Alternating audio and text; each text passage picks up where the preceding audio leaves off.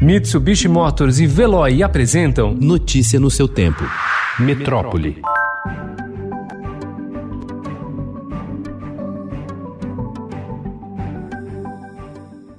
A Agência Nacional de Vigilância Sanitária, Anvisa, anunciou ontem que deu início ao processo de revisão de dados para o primeiro registro de uma possível vacina contra a Covid-19, conforme solicitação feita pela Universidade de Oxford, em parceria com a farmacêutica AstraZeneca. O processo é realizado por submissão contínua, ou seja, as informações são avaliadas conforme se tornam disponíveis, e não apenas no momento de um pedido formal. Um decreto assinado ontem pelo presidente Jair Bolsonaro incentiva a adoção de salas e escolas especiais para crianças com deficiências, transtornos globais do desenvolvimento, como autismo e superdotação.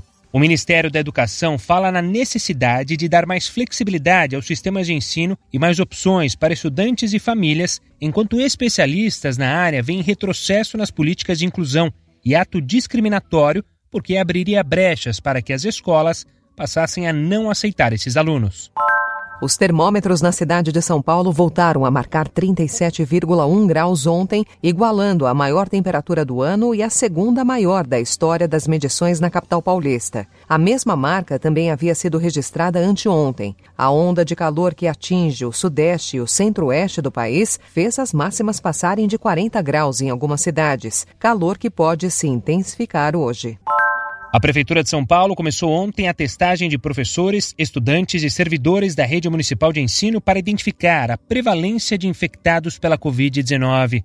A primeira etapa vai colher material sorológico de mais de 192 mil pessoas. Ao todo, o censo testará 777 mil. A Secretaria Municipal de Educação, segundo o Estadão apurou na última sexta-feira, quer priorizar a volta às aulas em novembro para professores e estudantes que já tenham anticorpos contra a Covid-19, mas os que não tiverem não serão impedidos de retornar às atividades presenciais. A Embaixada da China em Brasília emitiu ontem um alerta sobre indícios de fraude em pacotes com sementes de plantas, cuja origem é suspeita, e chegaram ao Brasil por via postal. Etiquetas nas embalagens continham erros, informou a Embaixada Chinesa. Informado, o Ministério da Agricultura brasileiro pediu que os pacotes não sejam abertos pelos destinatários. O Pantanal, a maior planície úmida do mundo que se estende pelos estados de Mato Grosso e Mato Grosso do Sul, apresentou a sétima alta mensal consecutiva e bateu o recorde do registro histórico para setembro, com 8.106 focos de calor, uma alta de 180% em relação ao mesmo mês do ano anterior, que teve 2.887 focos. Só na última quarta-feira, os satélites captaram 682 focos ativos. Em apenas nove meses, o bioma também bateu o recorde anual.